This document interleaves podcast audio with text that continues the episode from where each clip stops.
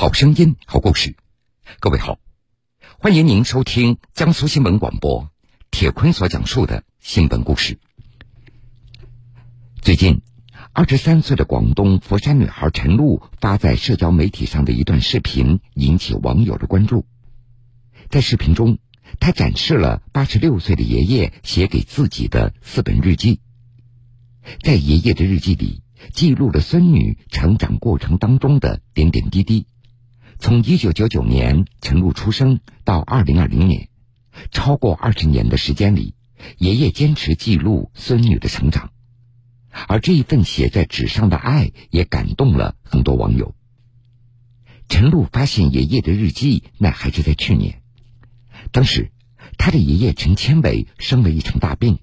手术出院之后，老人第一时间就把孩子们叫到家里，将自己收藏多年的钱币、邮票等这些物品交给了子孙后辈。陈露收到的就是这四本厚厚的日记。拿到那一下肯定很震惊，因为我看到就是很厚，我就只是翻了前面，看到它里面就是有一句话，就是说，呃，生仔好听，生女好命。只要他一生幸福，我就心满意足了。每次看到这个，我都，我都，我都会想哭，所以当时就没能把它看完。当时爷爷的身体非常虚弱，这也让陈露很是担心。他没有勇气来翻看里面的内容，直到半年以后，他才重新拿出这四本日记，一口气读完了。在爷爷的日记中。自己身高体重的增长，心智情绪的变化和种种童年的趣事，让陈露又惊又喜，笑中带泪。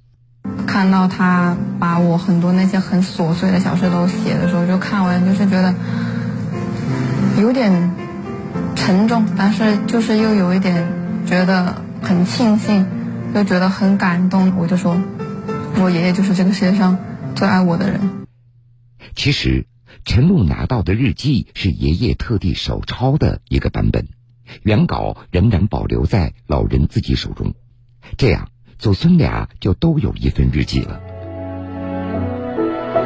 一个幸福小生命的诞生与成长，关于露露的日记，爷爷记录。这是陈千伟写在日记扉页的一段话：一月会拍手，二月会吐口水，三月能玩玩具。四月长出两只象门牙。陈露出生的第一年，每个细小的成长变化都能在日记当中找到。这一段呢，就讲陈露在幼儿园表扬他很乖、很很好，呃，帮助小朋友啊吃饭也吃得很快，啊有礼貌。我很小的时候的那些，他写的特别清清楚。比如说，我以前很爱吃糖嘛，我当时跟他去公园的时候，我就把糖纸撕掉吃，我就我就会放到我爷爷手里。我甚至都不会自己把垃圾丢到垃圾桶里面，我就只是知道不能丢地上，他都会把我夸一顿，就是感觉好像我在他眼里就是做什么他都觉得嗯挺好的。日记本里夹着一张泛黄的纸。上面的图案是陈露两岁的时候所画下来的，爷爷专门把这张纸剪贴到了日记里，并在一旁标注“草莓”。而在健康档案这一页，详细记录着陈露各个年龄段的身高、体重，甚至还有左右眼的视力的情况。我就想从各个方面呢，从大事小事啊。都引导他向一个正确的方向来发展。我跟他讲什么，他对我讲什么，我要把它记下来。我希望他长命百岁、健康长寿、无病无痛，找份好工作，也要找个好老公，一家幸福。随着时间的流逝，陈露长大了，他和爷爷的距离也远了。二零一一年以后。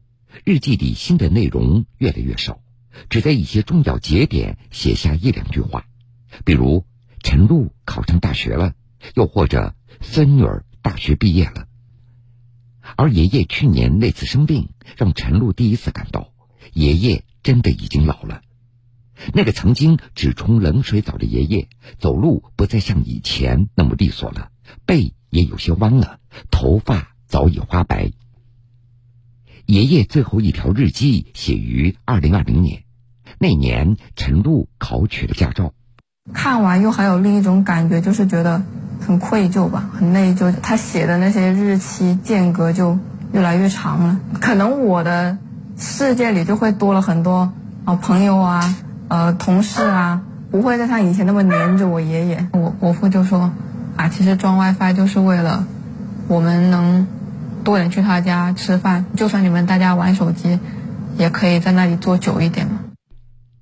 陈露小时候所得到的奖状、穿过的衣服、玩过的玩具，爷爷陈千伟都整整齐齐的保留着。这每次陈露过来看望，他都会摆出这些东西，回忆曾经祖孙俩的相处的时光。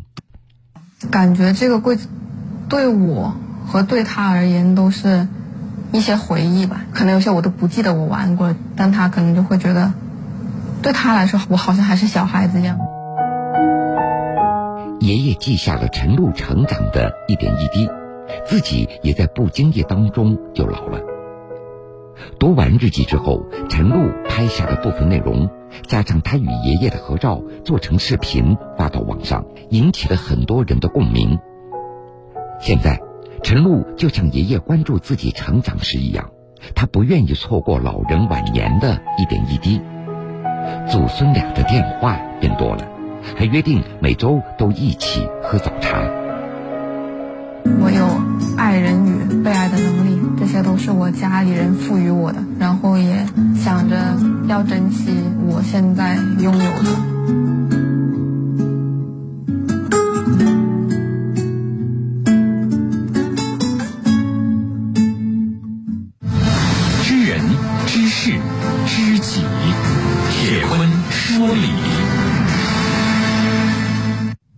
我想不少人都有写日记的习惯。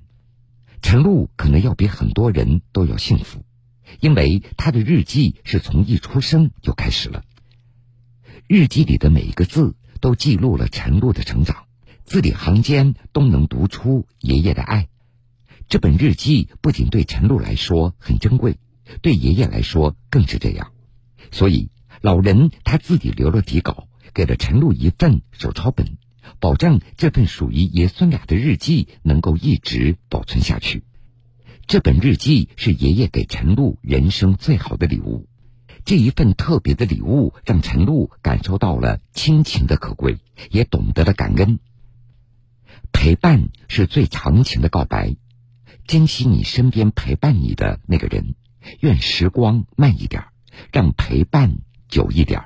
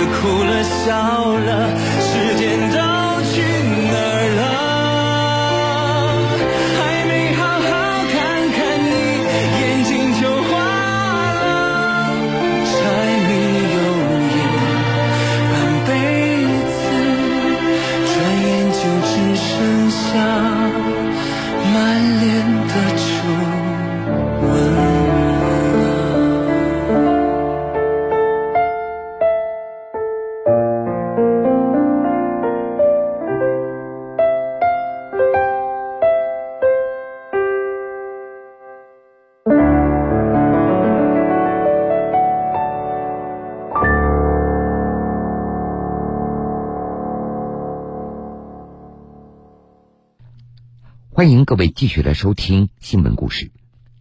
近日，在重庆，一对携手相伴六十五年的老两口，身穿老式军装，在家中自弹自唱志愿军军歌的视频，感动了许多网友。下面，我们就跟随记者一起来听一听他们的故事。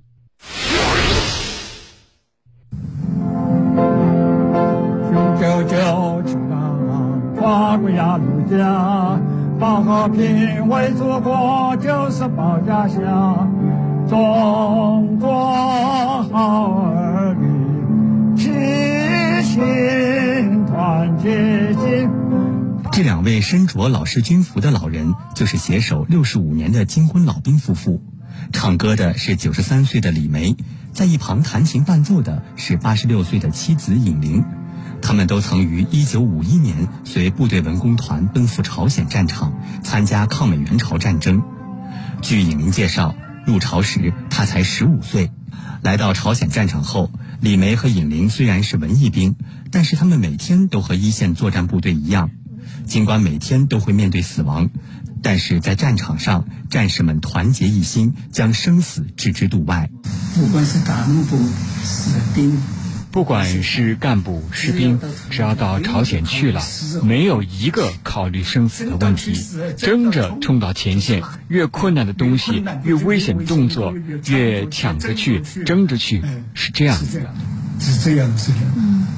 而在自然条件恶劣、缺衣少食的朝鲜战场上，饥饿和医疗物资的短缺，更是成了所有战士们每天都要面对的问题。我是一天没有吃饭，一天没有吃饭。草都吃光了。残酷的朝鲜战争结束后，李梅和尹明随各自部队回国，后来在战友们的介绍下相互认识，共同的朝鲜战争经历和文艺爱好让两人一见如故，并于1957年携手组建了家庭。我觉得他很踏实，很老实，不带讲话，在生活上他很照顾我，这是很体贴我的事情。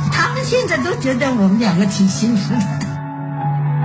一九六九年，李梅和尹玲相继从部队转业到地方，两人相濡以沫，并育有三个子女。如今，二老的日常就是看看电视、养养花、唱唱歌，而弹琴唱歌几乎是他们每天的必修课。好地方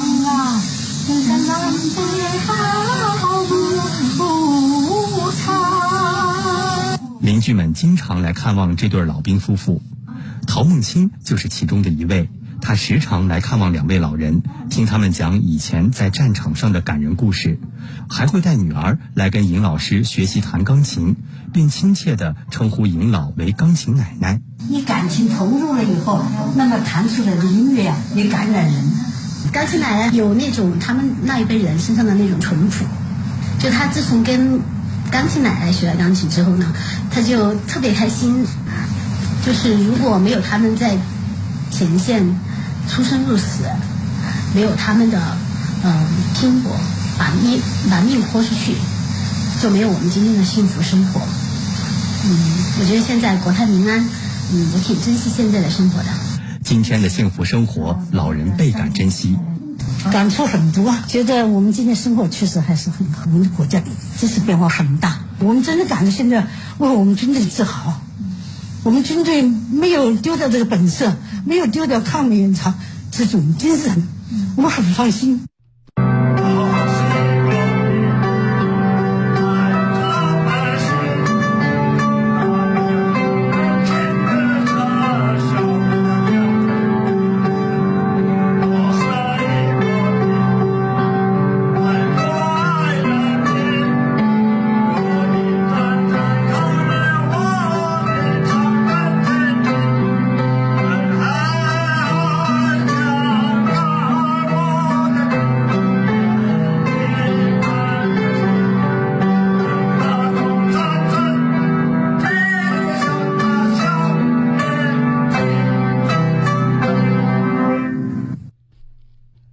好了，各位，这个时间段的新闻故事，我们先为各位讲述到这儿。